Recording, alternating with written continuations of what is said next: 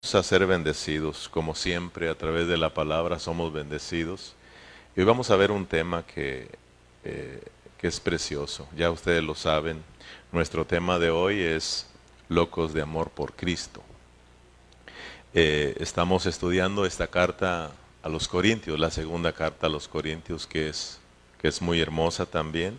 Y hoy vamos a avanzar un poquito más, vamos a estudiar algunos eh, cuatro o cinco versículos en esta noche, así de que vamos a, leerlos eh, en esta hora. Vamos a segunda de Corintios capítulo 5, vamos a leer del versículo 11 hasta el versículo 16. Esa es nuestra tarea del día de hoy. Que serían seis versículos, ¿verdad? Seis versículos. Que serían 10 minutos por cada versículo. Gloria al Señor. ¿Lo tenemos? Dice la palabra del Señor. Conociendo pues el temor del Señor, persuadimos a los hombres, pero a Dios les es manifiesto lo que somos, y espero que también lo sea a, vosotros, a vuestras conciencias.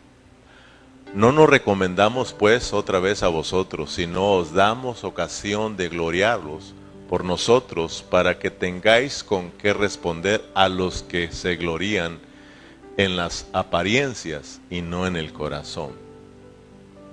Porque si estamos locos, léalo conmigo, porque si estamos locos es para Dios y si somos cuerdos es para vosotros. Versículo 14 porque el amor de Cristo nos constriñe, pensando esto, que si uno murió por todos, luego todos murieron. Y por todos murió para que los que viven ya no vivan para sí, sino para aquel que murió y resucitó por ellos. Versículo 16, de manera que nosotros de aquí en adelante a nadie conocemos según la carne y aun si a Cristo conocimos según la carne, ya no lo conocemos así. Amén. Oremos, Padre Celestial. Te damos gracias por esta porción de tu palabra, porque sabemos que estas nos van a bendecir en esta noche.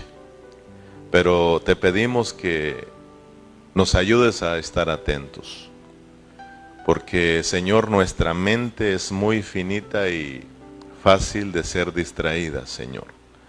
Por eso te pedimos que nos ayudes a continuar con nuestra mente en el Espíritu, Señor, para que de esta manera nosotros podamos recibir la vida tuya, Señor. Padre, ayúdanos a cambiar nuestra forma de, vivir, de pensar Señor, impártenos más de tu vida. Estamos, estamos muy necesitados de ti, Señor. Y nosotros creemos que no hay otra manera, no hay, no hay otra forma de que nos impartas vida si no es a través de tu palabra. Por eso ayúdanos a abrazar tu palabra y a nunca, a nunca cansarnos de estar escuchando tu palabra, para que no nos pase lo que le pasó al pueblo de Israel, Señor que ellos se cansaron del maná que tú les dabas y ellos anhelaban la comida que había en el mundo, en Egipto, Señor. Ayúdanos, Señor, a abrazar tu palabra, de lo contrario, Señor, corremos el peligro de endurecer nuestros corazones y volvernos en contra tuya, darte la espalda, Señor, y no solamente a ti, sino que también nos volvemos en contra de los que predican tu palabra, Señor. Ayúdanos a tener un corazón humilde para que tú nos bendigas, para que tú cambies nuestra vida, Señor, y podamos vivir vidas agradables a ti. Padre Celestial, muchas gracias porque a hoy una vez más nos vas a hablar, Señor. Lo creemos en el nombre de Cristo Jesús. Gracias. Amén y amén. Muy bien, eh, a medida de que vamos avanzando en, este, en, esta, en este capítulo 5 de la segunda carta a los Corintios, nunca olvidemos lo que está sucediendo con la iglesia en Corintios, o lo que viene sucediendo con los Corintios desde la primera carta. Acuérdense que la iglesia en Corintio eh, era una iglesia que tenía muchos problemas.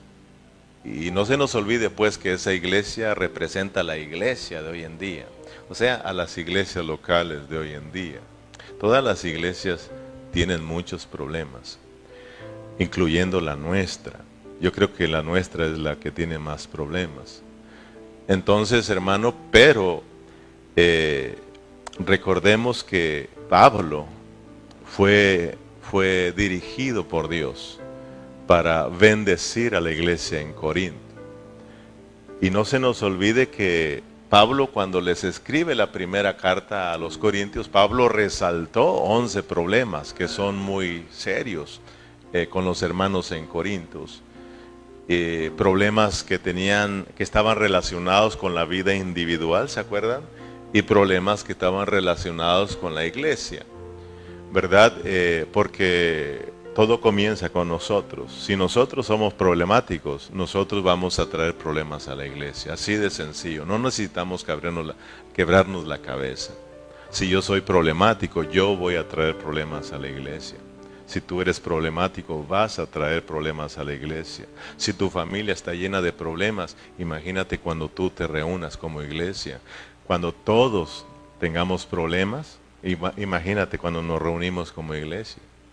Entonces los corintios tenían problemas, hablando individualmente y hablando congregacionalmente tenían muchos problemas. Entonces el apóstol Pablo les escribe la primera carta, pero no para resaltar estos problemas y no solamente enfocarse en los problemas y recalcarle los problemas a los hermanos, sino que el apóstol Pablo, al resaltar los problemas, él les quiere traer el remedio para sanar esos problemas. ¿Se acuerdan que lo estuvimos mirando? Y recuerdan ustedes cuál fue el, remedio en la primera carta. El remedio era volverlos a la cruz. O sea, de que en, estudiamos Romanos. Y si ustedes recuerdan, Romanos, el propósito de Romanos era entender que todos nosotros fuimos salvos por el amor y por la misericordia de Dios, para que todos juntos lleguemos a ser la iglesia de Cristo, ¿verdad? La iglesia que, expresa a Dios y por el otro lado, eh, eh, ¿cómo se dice? Avergüenza pues al enemigo, ¿verdad? Para allá Pablo habló mucho del Cristo crucificado y del Cristo resucitado, porque para tener muchos hijos gloriosos, para tener una iglesia gloriosa, se necesita el Cristo ah, crucificado y también el Cristo resucitado. Pero para solucionar los problemas, para sanar los corazones y para volverlos al arrepentimiento y para reconciliarlos con Dios, Pablo habló del remedio y ese remedio era la cruz de Cristo. Amén. O sea, no es un desesperado que dijo, démelo, déme lo que sea.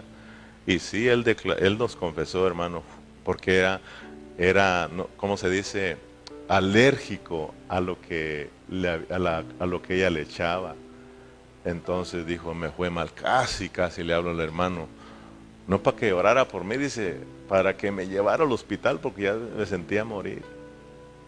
Pero me aguanté y dice, aquí estoy, mire, hágame otro para de una vez quedar sano. Pero son duros, pues, hablar de, ya estamos viendo pues que la cruz de Cristo es sufrimiento, pero no hay vida si no morimos, no hay vida si no vamos a la cruz. Muchos hermanos sufrimos, muchos hermanos tenemos el corazón dañado, Muchos hermanos tenemos muchos problemas espirituales, hermano. Y no solamente espirituales, sino que tenemos muchos otros problemas. Y sufrimos por no ir a la cruz. No somos sanos por no ir a la cruz. Sino que, hermanos, si nosotros entendiésemos que aunque es difícil, pero si vamos a la cruz, si abrazamos la cruz de Cristo, entonces de ahí viene la nueva vida. Ahí, hermano, viene el perdón, la reconciliación, la sanación, viene la vida. empezamos a experimentar la vida de Cristo, una vida en resurrección, una vida gloriosa. Y eso venimos, venimos estudiando. Entonces, Pablo, eh, el propósito en su primera carta era no solo mencionar los problemas, sino traerles el remedio. Ahora, Pablo fue duro en su primera carta. En la segunda carta a los Corintios estamos viendo que lo que quiere hacer el apóstol es primeramente traerles consolación. Y en segundo lugar, volverlos al arrepentimiento. Y ahora puedo aprender algo más. ¿Por qué Pablo quería traerlos al arrepentimiento? Para que ellos pudiesen ser reconciliados con Dios. Y eso lo vamos a mirar el domingo. Porque toca toca el tema de la reconciliación, de que Dios nos ha dado este ministerio de, de la reconciliación. Entonces Pablo lo que quería hacer con los corintios en su segunda carta era traerlos también al arrepentimiento para que pudieran ser reconciliados con Dios y pudieran experimentar la vida de Cristo nuevamente y pudieran eh, convertirse en esos ministros fieles al Señor. Por eso les empieza hablando mucho acerca del ministerio y de los, de, los ministros, para que ellas entendieran su posición, entendieran su llamado en Cristo Jesús. Muchos de nosotros se nos ha olvidado este asunto. Mm, se nos ha olvidado nuestro llamamiento. Se nos ha olvidado nuestra posición en Cristo Jesús. Los corintios, hermanos, si nosotros analizamos, ya le habían dado la espalda a Cristo. Y nosotros, y, y nosotros, hermanos, si no tenemos cuidado, nosotros podemos darle la espalda a Cristo. Acuérdense que eh, otras iglesias, como los Gálatas, por ejemplo, no solamente los Corintios, los Gálatas también eh, le estaban dando la espalda a Cristo, porque Pablo le dice antes, eh, le dice a muchos de ellos, ustedes estaban corriendo bien, pero ahora tomaron otro, otro, otro rumbo. Haz de cuenta que están, están Cristo va así y van detrás de Cristo y de repente ellos corren para otro lado. Entonces ya se le da la espalda a Cristo, se le da la espalda a la iglesia y de repente miramos a muchos hermanos que le dan la espalda a Cristo. Y esto es debido a que nosotros no no ejercitamos nuestro espíritu. Y ese era el problema con los corintios. No estaban ejercitando su espíritu. Se les había olvidado que tenían un espíritu y se les había olvidado la palabra. No hicieron caso a la palabra que les había predicado el apóstol Pablo. Hicieron caso a otras cosas y mire hasta dónde están yendo los corintios y con muchos problemas. Hermanos, Créame que cuando Dios habla a nuestras vidas como lo ha hecho y como lo está haciendo hoy en día, y si nosotros lo escuchamos y nos vamos a casa y no hacemos nada, siempre les he dicho esto, tengamos cuidado, porque lo que está sucediendo es de que nuestros corazones poco a poco se están endureciendo. O sea, así empieza el engaño. Dios te habla, cierras tu corazón, no, hacemos caso, no hacemos parte nuestra esa palabra, no le decimos, Señor, reconozco que esa palabra es para mí.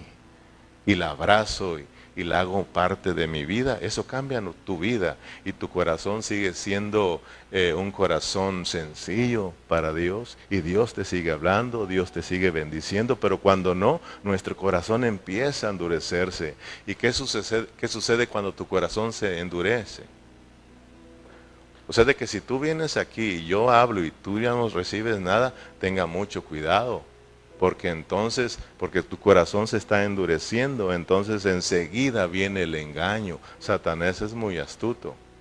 Se aprovecha para entonces engañarte, descarriarte, que tomes otro rumbo y que le dé la espalda a Cristo. Es por eso que a veces al final salemos ofendidos con el pastor y molestos con el pastor porque tu corazón se ha endurecido y entonces cuando el pastor habla de que no diezmas, ella ya me lo dijo a mí, de que no te reúnes, ya me lo dijo a mí. Hermano, cualquier cosa y luego ya vamos en contra, me la está echando a mí, en vez de decir, Dios me está hablando. Y esa palabra es para mí, Dios, aunque me duela, la recibo, tú me estás hablando, ese soy yo, perdóname Señor, recibo esa palabra. Y esa palabra te va a dar vida, hermano. Entonces tenemos que estar eh, con mucho cuidado. Los corintios se olvidaron, se olvidaron de lo que les había predicado el apóstol Pablo y fueron engañados, estaban siendo distraídos. Es muy importante estar aquí escuchando la voz de Dios. Amén. Entonces, eh, volvamos a Primera de Corintios. Bueno, vamos a Primera de Corintios para que miremos pues que el apóstol Pablo, eh, cuando les predicaba el Evangelio para muchos, para muchos, eso fue una locura, ¿verdad? Y Pablo lo aceptó. Dice, bueno, esta es locura para los que se pierden, pero para los que se salvan esta predicación es poder de Dios y es sabiduría de Dios. O sea, de que miremos que el apóstol Pablo no se desanimaba cuando le decían que estaba loco. Ellos no, importa, ¿verdad? No importa. Eso es locura para ellos, pero para nosotros vamos a entender hoy que es locura de Dios, que es locura de la buena. Amén, hermanos. Y que esta locura puede, puede tocar los corazones y puede salvar a muchas vidas, puede ministrar a muchas vidas. Amén. Primera de Corintios 1.18 dice, porque la palabra de la cruz es locura a los que se pierden porque la palabra de, la cruz es locura para los que se pierden. O sea, que no nos cause extraño de que de repente te van a decir a ti que estás loco. De que nos van a decir que estamos locos. Tú tienes que entender y, tomarlo por el lado positivo, decir, sí, estamos locos. Para eso, para ellos, para los que se pierden es, es estar loquitos aquí, ¿verdad? O sea, como, como que si no tenemos nada que hacer, como que si no estamos bien de la cabeza, ¿verdad? O sea, está, está lloviendo y ahí vienen, o sea, en vez de quedarse en su casa, ¿sí o no? O sea, estos sí están loquitos. Tú estás enfermo, tú estás enferma, no puedes ni caminar, pero allá van a la iglesia, quedes en casa. Esto es locura para ellos. Amén, hermanos. Pero hay que tomarlo eh, en el lado por el lado bueno y saber que esta es locura de la buena, de la que Dios, quiere, de la que, hermano, eh, si nosotros la abrazamos, vamos a darnos cuenta que eso va a contagiar al final a otros, hermano. Entonces Pablo dice, eh, porque la palabra de la cruz es locura para los que se pierden, pero para los que se salvan, esto es a nosotros, es poder de Dios. Si ve el versículo 23 y versículo 24, el propósito de Pablo al escribir su segunda carta, vuelvo a repetirlo, fue para consolarlos y fue para traerlos a un arrepentimiento y también es para traerlos a una reconciliación con Dios. De esta manera ellos van a poder volver a disfrutar la vida de Cristo. De esta manera ellos volverán a ser eh, verdaderos ministros de Dios. Amén, hermanos. O sea, de que todos somos ministros, todos los creyentes, pero hay ciertos ministros que no están cumpliendo con los requisitos que ya venimos nosotros hablando, se han descuidado. Amén. Por lo tanto, hermano, son ministros, pero no son ministros competentes. Pablo dice que nos ha hecho a nosotros ministros competentes, entonces tenemos que entender nuestra responsabilidad, hermano. Por eso hablamos mucho de los requisitos que tienen que llenar los ministros del Nuevo Testamento, para entonces ser competentes y para entonces ser fieles al Señor en nuestro ministerio y para poder decir como el apóstol Pablo, yo honro mi ministerio, porque este ministerio Dios quiere que llegue a ser nuestro ministerio, porque venimos a estar llenos de la vida de Cristo y a ser quienes ministran la vida de Cristo. ¿Nos van a querer todo el mundo? No nos van a creer. ¿Nos van a querer también? Tampoco nos van a querer. Pero eso no nos impide que nosotros somos ministros fieles y competentes del Señor. Amén.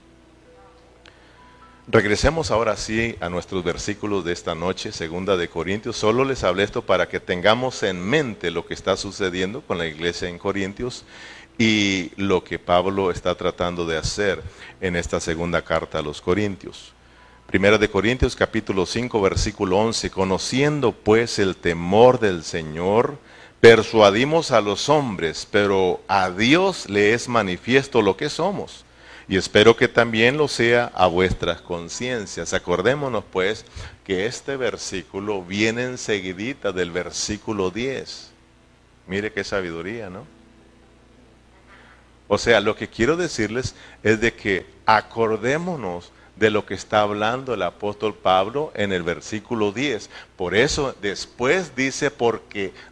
Ah, bueno, ya no lo puso Berna. Por eso mire cómo entra en el versículo 11 porque es necesario que todos nosotros compadezcamos ante el tribunal de Cristo para que cada uno reciba según lo que haya hecho mientras estaba en el cuerpo, sea bueno o sea malo. Como ministros, un día vamos a ir con el Señor. Vamos a estar en el tribunal de Cristo. Esto es para todos los cristianos. Aquí no va a haber ninguno que no sea creyente.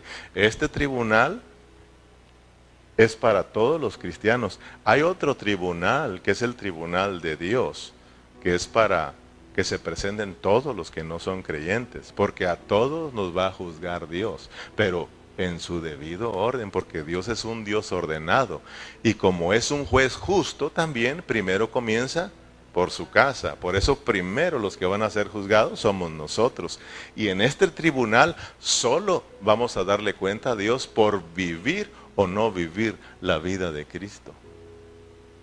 O sea que como ministros estamos aprendiendo de que tenemos, que estar constituidos de la vida de Cristo, tenemos que estar saturados de la vida de Cristo. Por eso nos van a, nos van a llevar hasta este tribunal para que nosotros seamos juzgados por el Señor, para ver qué hicimos mientras que estábamos en este cuerpo, en esta nuestra habitación si hicimos lo recto o no hicimos lo recto. O sea, si vivimos o no vivimos a Cristo. Amén. Acordémonos pues que entonces Pablo entra al versículo 11 cuando acaba de hablar de eso. Y ya, el versículo, eh, y ya dice, conociendo pues, conociendo pues el temor del Señor, persuadimos a los hombres, pero a Dios le manifiesto lo que somos y espero que también lo sea a vuestras conciencias. Amén, hermanos. O sea, todos nosotros como creyentes tenemos que saber que los asuntos de Dios son serios. O sea, de que usted viene a esta congregación, no venga con ligereza. Se reúne, no venga con ligereza. Bueno, no tengo nada que hacer y voy. Pues ya no fui el otro día, voy a... No, no vengamos con esa ligereza, hermano tenemos que venir conociendo que Dios es serio. Yo al estar predicando, no debo de venir, ay, para impresionar a los hermanos. Y yo voy a acomodar todo esto para llamar la atención. No, hermano, esto no es un juego, como muchos lo están haciendo, hermano. O para manipular a los hermanos y lograr su objetivo. Aquí tenemos que venir con seriedad. Dios es serio, tengo que venir con temor a este lugar. Amén. Sabiendo, hermano, que un día vamos a ir al tribunal, que no se nos olvide, conociendo pues el temor del Señor. O sea, de que nosotros tenemos que hacerlo con mucho temor. Pero este, este temor no es, no es que Dios nos quiere meter miedo a nosotros. Porque esta palabra temor es como, como, como, ¿cómo se dice cuando le tienes miedo a algo? ¿Verdad? Así. Sí, sí, eh, no, no es que Dios te quiera meter miedo, no es que Dios nos quiera asustar. Lo que Dios quiere es de que nosotros seamos reverentes a Él. Lo que Dios quiere es que nosotros, hermanos, eh, como se dice, no desagrademos a Dios, que conozcamos a Dios y que conozcamos que, que, quién es Él, hermano. Que conozcamos que, que, fuera de Dios no hay nada más. Eh, fuera de Dios no hay perdón. Fuera de Dios no hay quien salve. Fuera de Dios todo es, es pasajero, hermano. Que si defraudamos a Dios lo perdemos. Entonces, eh, habla eh, ¿cómo le diré esta parte de esta palabra temor? Habla de, tener reverencia, tener respeto a Dios, pero, pero no una reverencia que le tenemos al patrón, ¿verdad? Que si no le obedecemos nos va a, sacar del trabajo. No, hermano, porque Dios es más que tu patrón, más que mi patrón, hermano, sino una reverencia que venga acá del corazón, sabiendo que Dios lo es todo para nosotros y que sin Él estamos perdidos hermano. No sé si usted alcanza a ver otra, otra descripción de, del temor de Dios. Pero no esperemos ver que si Dios dice, no lo haces, no hermano, así no se trata. No nos quiere meter miedo Dios a nosotros, sino que lo que quiere Dios de nosotros es que entendamos quién es Él. Por eso Pablo decía, por ejemplo, pues muchos dicen que no es Pablo, pero yo casi aseguro que es Pablo el escritor de los hebreos, pero vamos a hablar de los hebreos. Allá dice que, dice que horrenda cosa, horrenda cosa es caer en manos de un Dios vivo. Pero eso no es para que tengas miedo, sino para que entendamos que Dios no está jugando, para que entendamos que Dios está muy en serio con todos nosotros, por lo tanto Dios quiere que tomemos las cosas con seriedad. Amén, hermanos. Un temor que en vez de asustarnos nos acerque más a Dios. Un temor que nos, haga caminar en obediencia. Un temor, hermano, de saber que sus asuntos son serios. Un temor que nos haga caminar, hermano, en una realidad y que no solamente estemos aparentando, porque hoy, hoy hay mucha apariencia entre los hermanos y Dios quiere que seamos reales, así como Él nos ha llamado, hermano. ¿Para qué yo voy a aparentar si somos una iglesia pequeña? ¿Para qué voy a, de qué vamos a presumir? ¿De qué voy a aparentar de que sé mucho si ni siquiera tuve graduaciones, hermano? Lo único que sé que Dios nos ha venido revelando todas estas cosas. Lo único que sé que en este lugar sabemos que tenemos una pureza de palabra y que de esta palabra puede contagiar a ópulos. Los apóstoles no estaban aparentando nada, hermano. Ellos lo que querían era bendecir a los hermanos, bendecir a las personas, para que ellos no fueran engañados y no anduvieran aparentando. Los corintios se estaban dejando engañar y se creían muy sabios, hermano. Se habían dejado engañar por muchos. Por eso Pablo le dice, tenemos que ser sinceros, sin apariencia, sin hipocresía, en otras palabras para que ustedes también, al conocer la realidad de la vida, le tapen la boca a los que andan con hipocresía. Amén, hermanos. Fíjese en el versículo 13. Porque si estamos locos, es para Dios, y si somos cuerdos, es para vosotros. Por eso le decía al principio, esta locura es de la buena. De una vez Pablo dice, bueno, muchos dicen que estamos locos. Pues si estamos locos, es para Dios. Si estamos locos, es para Dios. Entonces, esta locura de Dios es una locura buena, hermano.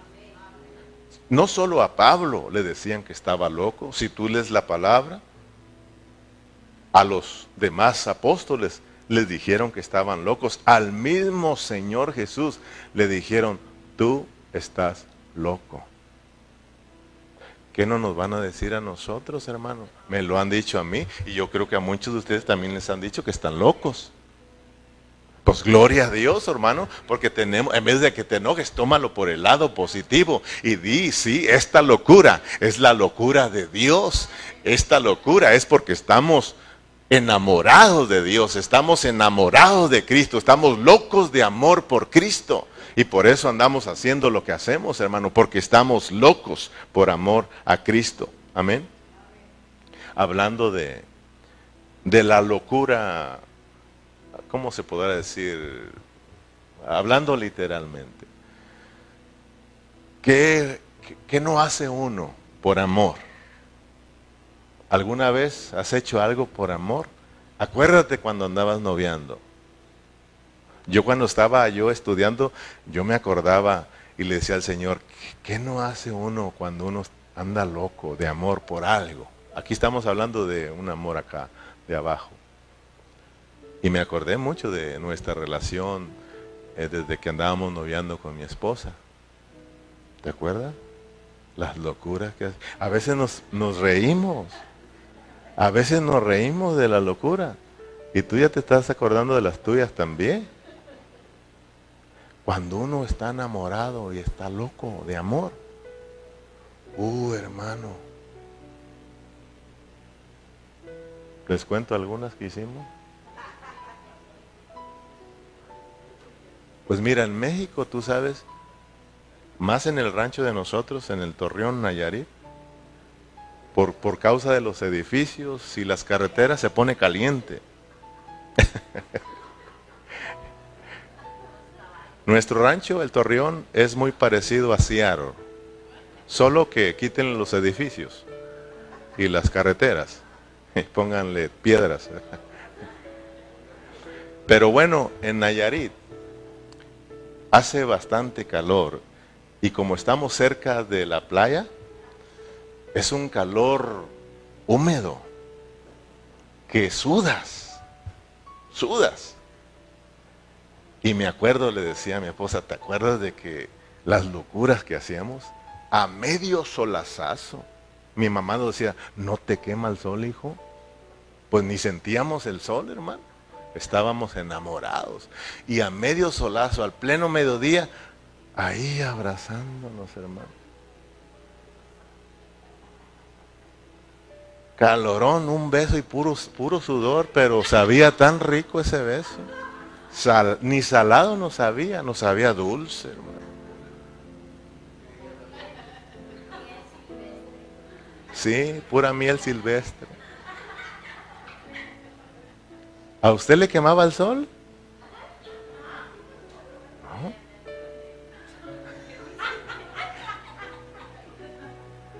La hermana Luisa hasta hoy dice que se dio cuenta porque está morena, la, la quemó el sol.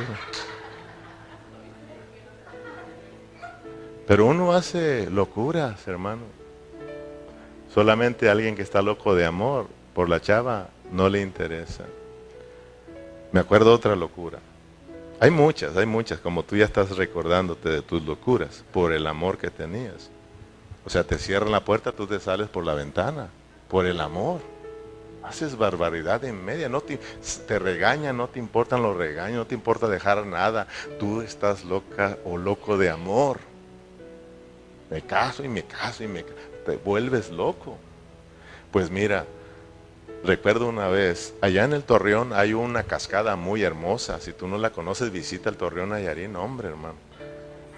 Una cascada hermosa, está alta. Abajo de la cascada está un, es un lago precioso, hermano. Donde toda la ciudad de, de Torreón íbamos ahí a bañarnos. Y en ese tiempo andaba, mi esposa andaba queriendo conmigo. Y fíjate, ya la traía loca, ¿eh? Fíjate, fíjate, yo le digo, fíjate lo que hacías para causar mi, mi atención. No, ya, ya, ya andábamos entrados, pero andábamos en secretos, que no se diera cuenta la gente, ¿verdad? Pero mira, la gente se da cuenta, dice, ya andan ahí, ¿verdad? Porque mira nuestras locuras, ¿verdad? Me acuerdo de que en una ocasión Llegué a ese dicho lago y ella me miró, yo miré, dije, ya me miró. ¿Sabes lo que hizo? Fíjate las locuras. Se subió hasta la cascada. Allá en la cascada hay un árbol todavía. Se subió al árbol. Y hizo un alboroto para que yo la mirara. ¿Sabes? Cuando la miro que se aviente, dije, no necesitas hacer eso. Pero fíjate lo que hace uno por amor, allá va. Y yo me aviento, no me aviento, ¿verdad? Si irá a salir o no irá a salir. Y salió, sí, y salió como, o salió, sí, pero yo no me animaba, no sabía muy bien nadar. Pero fíjate, lo que estoy hablando, yo dije, pues estaré loco, pero yo no hago eso. Como una vez el ceja. ¿Te acuerdas que nos platicaba las locuras también? Pero no, no, no, no, no hay nada grave. No, una vez estaba en los toros él y nos platica. Dice, una vez estaba en los toros, yo ahí, en, el lienzo charro, donde hay toros ahí. Y él estaba ahí, dice, y de repente, dice, volteé, una, una muchacha me hacía. O sea, él entendía como que si se montaba al toro, ella y él iban a andar ahí, decía, ay, y volteaba a ver el toro, imagínate, el toro dice, ay, no, pero, pero bueno, valdrá la pena treparme al toro. Y ya se estaba animando, dice. Dijo, no, pues me voy a aventar. Y en eso que se da el volteón, y miró a otro, a otro muchacho que estaba haciéndole así. No era, la, no era la plática con él. Dijo, bien me trepo al toro, me mata. Y ni, para, y ni era para mí el asunto ese. Nos pasan cada cosa. Vuelvo a la locura de mi esposa. Todo por amor. Fíjate, hermano. Después de un en ese mismo día, me acuerdo que ella estaba, oh, lo, recuerdo muy bien, estaba donde cae el, agua. Ahí estaba el agua, la cascada, y estaba sentadita. Y yo estaba hasta el otro extremo, que estamos hablando que el agua es bastante, bastante grande. Y yo le hice una seña. Tú ya sabes, ¿no? Que nos aventáramos y como estábamos en secreto allá abajo, le hice que ahora me, me zambuto y no duro ni, ni 10 segundos y ya me ando ahogando. En la regadera me quiero ahogar. Imagínate, yo le, le digo ahora, qué locuras hacíamos. Antes no, no nos hicimos como en el, en el titán y nos quedamos ahí ahogados los dos. O sea, ¿por qué durábamos tanto? El amor, ¿no? El amor nos hacía agarrar aire, fuerzas, hermano. Eso es el amor de aquí de abajo. Ahora quiero llevarte a la locura de Dios, hermano. A la locura de Dios. ¿Qué no haremos por Dios? Por eso miramos a los discípulos, a los apóstoles, miramos a los siervos de Dios, que ellos estaban locos de amor y por esa locura ellos no paraban y, hacían muchas cosas, hermano, y les sucedían muchas cosas eran encarcelados, eran perseguidos, eran maltratados, hermano, eran... Eh, eh, les ponían trampas, eran acusados falsamente, pero su locura de ese amor por Dios los hacía, seguir adelante y no les interesaba. Ellos se alegraban, hermano. Qué tremendo. Imagínate, Chona. Tú enferma uno te mira cómo vienes a la iglesia, con trabajos. La gente que no entiende decir, sí están locos, porque esa mujer que se quede en casa, pero nosotros hemos entendido la locura, el amor que le tenemos a Dios y eso no nos impide venir a esta reunión, hermano, porque estamos enamorados de Cristo. Amén, hermana Ana, usted también enferma, pero el amor de Cristo aquí nos tiene, hermano.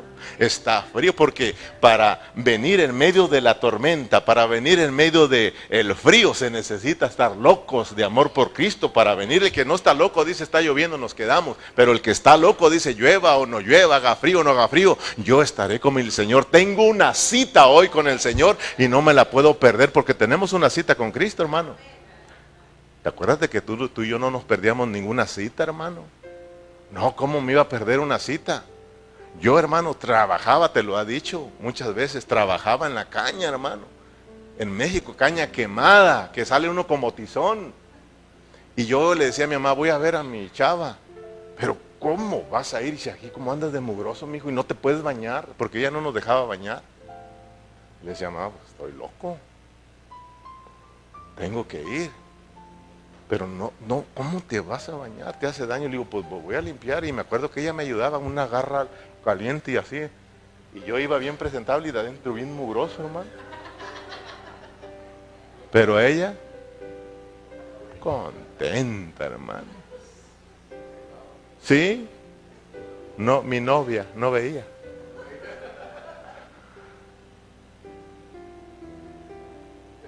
Se necesita estar loco, hermano, para que en medio de la enfermedad, en medio del dolor, estemos aquí adorando al Señor, hermano. Esta es locura de la buena. Ah, y esa locura, hermana Ana, hermana Chona, esa locura contagia a los demás. Esa locura, Chuna, yo estoy seguro que ha contagiado a tu hija. Esa locura va a contagiar a todas tus hijas, a tu familia. Esa locura, porque es la, locura de la buena que contagia a los demás. Que dicen, bueno, ¿por, qué tan, qué, hacen ahí? Que no importa el dolor, no importa la enfermedad, la lluvia, el frío, la calor. Allá van, ¿qué hay allá? Yo quiero ir allá. Pero tenemos que estar locos de Cristo, hermano. Si no, entonces la gente dice, nah, pues hay pura hipocresía. Pablo dice, no, no, no. Esto no es un asunto de, hipocresía, aunque sabemos que la hipocresía está por todos lados. Pero sabemos que aquí en Cristo Jesús nos va quitando la hipocresía, hermano.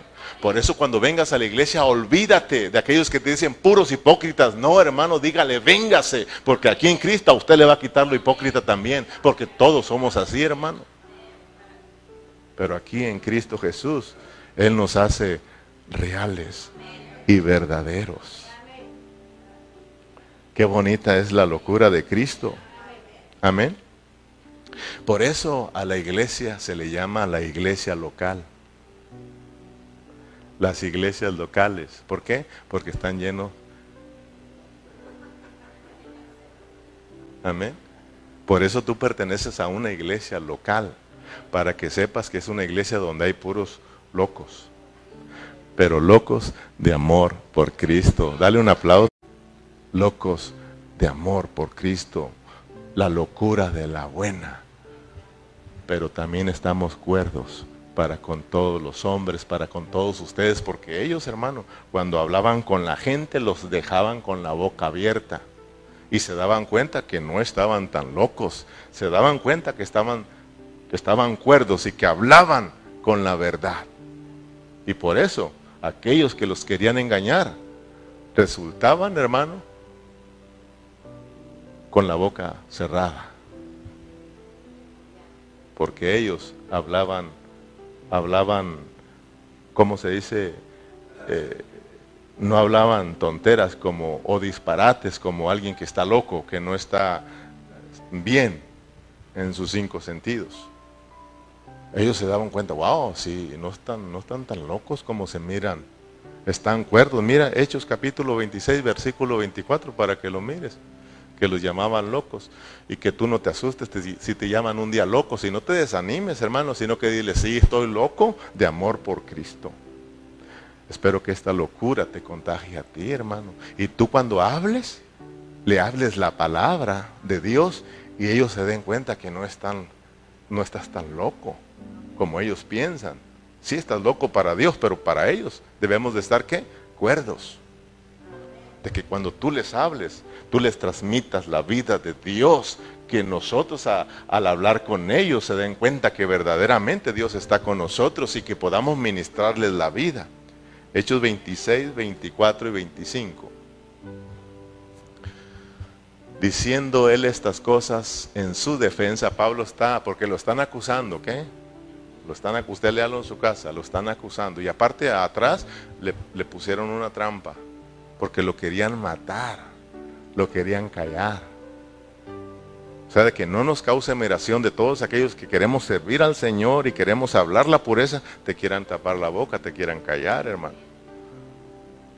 Pues a Pablo ahora va, en, va a hablar, porque se, va, se van a dar cuenta aquí que Pablo cuando habla, él, está, él, él no está como tratando de defenderse para que no le suceda, sino que él está hablando la realidad de su vida, de que él es sincero, de que él es real, de que él es un ministro de Dios y que si por ser ministro lo quieren matar, dice adelante, no le tengo miedo a la muerte. pero lo lee en su casa. Pero aquí dice, diciendo él estas cosas en su defensa, Festo a gran voz dijo, ¿qué dijo? Estás loco, Pablo. Las muchas letras te vuelven loco. Ustedes, hermanos, en pan de vida están locos, puro estudiar, puro estudiar. Ya les entró la loquera. ¿Sí o no? Pero esta loquera aprende que es la loquera de la buena. No hay otra cosa que nos vuelva a Dios y no es la palabra, hermano. Que nunca te metan a ti dudas de que tenemos que hacer otras cosas para lograr agradar a Dios. Lo único que nos va a llevar a ser una iglesia gloriosa es la palabra la palabra. ¿Qué no dice Cristo? Que Él mismo se está santificando a su iglesia para presentársela gloriosa. ¿Cómo? A través del lavamiento de la palabra. No hay otra cosa, hermano. Es la palabra, la palabra, la palabra. Y dice, tú, Pablo, esa palabra te ha vuelto loco, estás loco. Amén. Mas Él dijo, fíjate cómo contesta, para con los hombres. Ya sabemos que Pablo dice, para Dios estamos locos porque amamos a Cristo. Amén. Pero para los hombres, Pablo dice, tenemos que estar cuerdos, que ellos sepan que no estamos locos. Y Pablo dice, mas él le dijo, no estoy loco. Y como dice, excelentísimo Festo, sino que hablo palabras de verdad y de gente que está en sus cinco sentidos. Tú sabes, ya tú sabes, le dijo. Porque si usted lee a este Festo como que si ya lo habían comprado para engañar al apóstol Pablo y llevarlo por este otro camino para que lo mataran.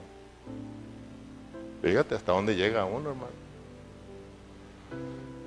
Y Pablo le dice a este Festo, ¿verdad? Ya tú sabes que estoy cuerdo. Y Pablo con su hablar dejaba atónitos a todos, como el Señor Jesús también, ¿te acuerdas? Que para con los hombres él estaba acuerdo, hermano. Platicando una vez con un hermano hace algunos días atrás y hablando sobre esta locura y de esta cordura, porque hablábamos de ciertos hermanos que están bien locos y decíamos, gracias a Dios por estos hermanitos que están locos. Y hablábamos, pero yo le dije, mire hermano, le voy a ser sincero todos nosotros como cristianos tenemos que pedirle al Señor que nos ayude a ser balanceados, porque el balance es muy importante, el desbalance es un peligro. Por eso es que todos nosotros nos gusta traer un carro bien balanceado, porque si no usted sabe que se le va para los lados y entonces se sale del carril y corre peligro, pero un carro bien balanceado se maneja suave. Entonces nosotros tenemos que ser balanceados espiritualmente, porque de lo contrario, hermano, nos volvemos peligrosos. Y yo le decía, hermano, necesitamos un balance que por, por un lado, por un lado, los cristianos, muchos cristianos están locos de amor, y ustedes lo saben, hay muchos lugares, hay muchos hermanos que están locos. Y va a esas iglesias y se mira la locura. Gritan, cantan, aplauden, brincan, saltan, se caen y mira la locura. ¿Sí o no, hermanos? Y no es malo. Lo malo es de que para con los hombres no son cuerdos, siguen locos. Usted les escucha, no puede, no los puede callar. Usted los escucha, le duele la cabeza a usted. Trae un, un desbarajuste. O sea, ni se les entiende, todo fuera de contexto, no conocen la palabra, no conocen el propósito de Dios. O sea, siguen locos para con los hombres, hermano.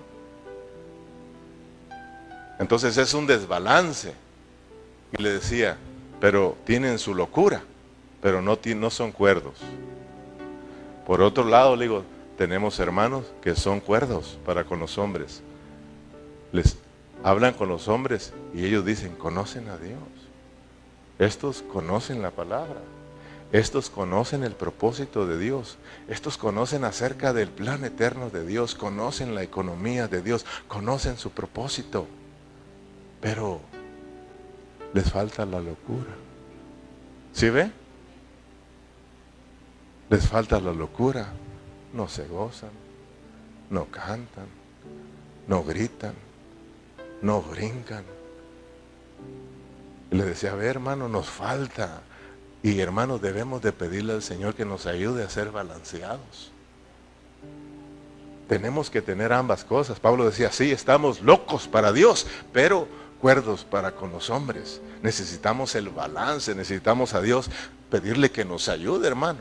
Y cuando estemos en la presencia del Señor y vengamos a este, a este lugar, nos tome la locura de Dios, hermano. Y nos vengamos a, a pesar del tiempo, a pesar de lo que estemos pasando, a pesar de los sufrimientos. Estamos locos y esa locura nos hace estar con el Señor y nos hace gozarnos, nos hace, hermanos, deleitarnos en su presencia, disfrutarlo. Pero también una vez podemos ser cuerdos y hablar de las maravillas de Dios.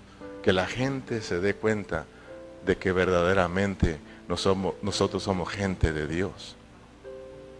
Y no que dejemos a la gente confundida. ¿Me explico, hermano? Necesitamos pedirle al Señor. Amén. Segunda de Corintios 5:14 vamos a estar cerrando. Segunda de Corintios capítulo, capítulo 5, perdón, versículo 14. Porque el amor de Cristo nos constriñe.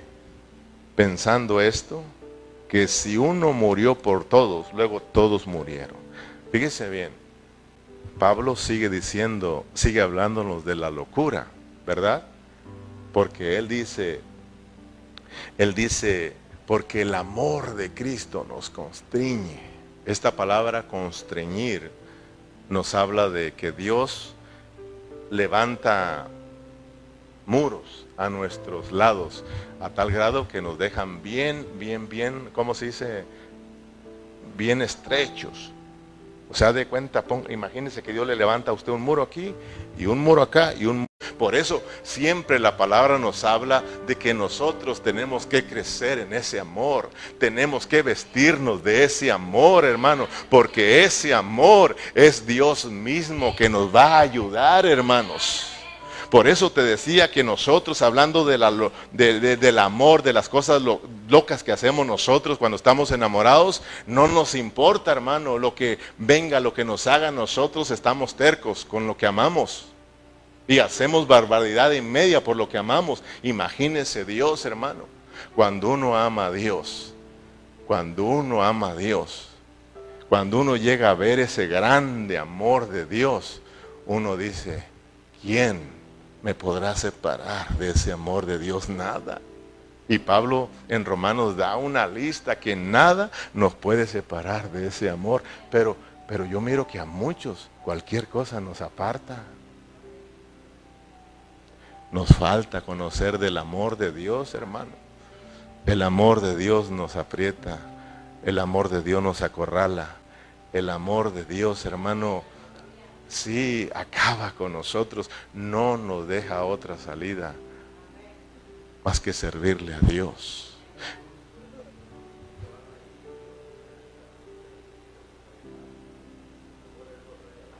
O sea, ¿a dónde más vamos? Por eso Pablo continúa, uh, por continuar diciendo, porque el amor de Cristo nos contriñe pensando esto. O sea que tenemos que tener esto en nuestra mente, que si uno murió por todos, Luego todos murieron. Y por todos murió, dice el versículo 15, para que los que viven ya no vivan para sí, sino para aquel que murió y resucitó por ellos. Pablo dice, no me queda otra alternativa más que vivir para mi Cristo. Él murió en la cruz del Calvario y ahí también yo morí. Ahí se acabó. Amén o no amén. El amor de Cristo porque ese murió por todos nosotros. Ese murió para perdonar nuestros pecados. Ese murió para acabar con nuestra vieja naturaleza y pecaminosa. Él acabó para acabar con todo, para que nomás quedemos nosotros y Cristo. Y nosotros no tengamos a dónde más correr, sino a Cristo. Porque ahí también morimos con Él. Y dice Pablo, para que los que vivan ya no vivan para sí, sino para aquel que murió. Amén, hermanos. Y resucitó por ellos. Que Dios nos ayude, mis hermanos. A veces nosotros buscamos salidas. Los apóstoles, Pablo decía, yo no tengo salidas. Yo solamente tengo una y es Cristo. ¿Y ellos qué pasó? Murieron, dieron su vida por Cristo. Yo le decía al Señor, Señor, ayúdanos. Porque cualquier cosa a nosotros nos aleja de ti. Cualquier cosita, hermano. Nos cae una gota de agua fría, ya no voy a la iglesia. La, la cargamos con Dios, hermano.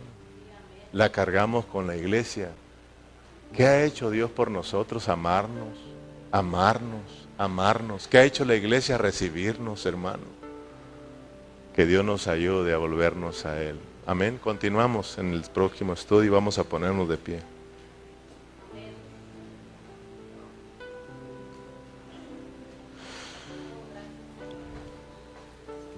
Por eso el apóstol Pablo en el siguiente versículo nos va a hablar de que ya no debemos de conocer a nadie en la carne. Amén, hermanos. Porque casi todos nos conocemos en la carne. Y por eso nos desanimamos tanto, hermano. Porque nos conocemos en la carne. Pablo dijo, aún si a Cristo lo conocemos en la carne, ya no. Ya no. Porque vamos a entender que de modo que si alguno está en Cristo, ya somos nueva creación. Ya, hermano. ¿A qué les falló? Claro que sí, pero somos una nueva creación que Dios ha iniciado una buena obra y Él la va a ir perfeccionando, hermano. Así de sencillo, tenemos que aprender a conocernos en esa esfera espiritual. Tenemos que saber que un día todos vamos a entrar en esa esfera y se acabarán todos esos problemas, pero mientras tenemos que lidiar, hermano. Pero nada nos debe desanimar. Padre Celestial, gracias. Gracias porque tu palabra es preciosa, es maravillosa, Señor. Y ahora, Señor, nos has enseñado acerca de esta locura que es tuya, Señor. Es la locura de la buena, Señor. Aunque para el mundo, Señor, lo miren en la parte negativa, nosotros la podemos mirar en una parte positiva. Sí, estamos locos de amor por ti, Señor, pero también somos gente cuerda para con los hombres, Señor.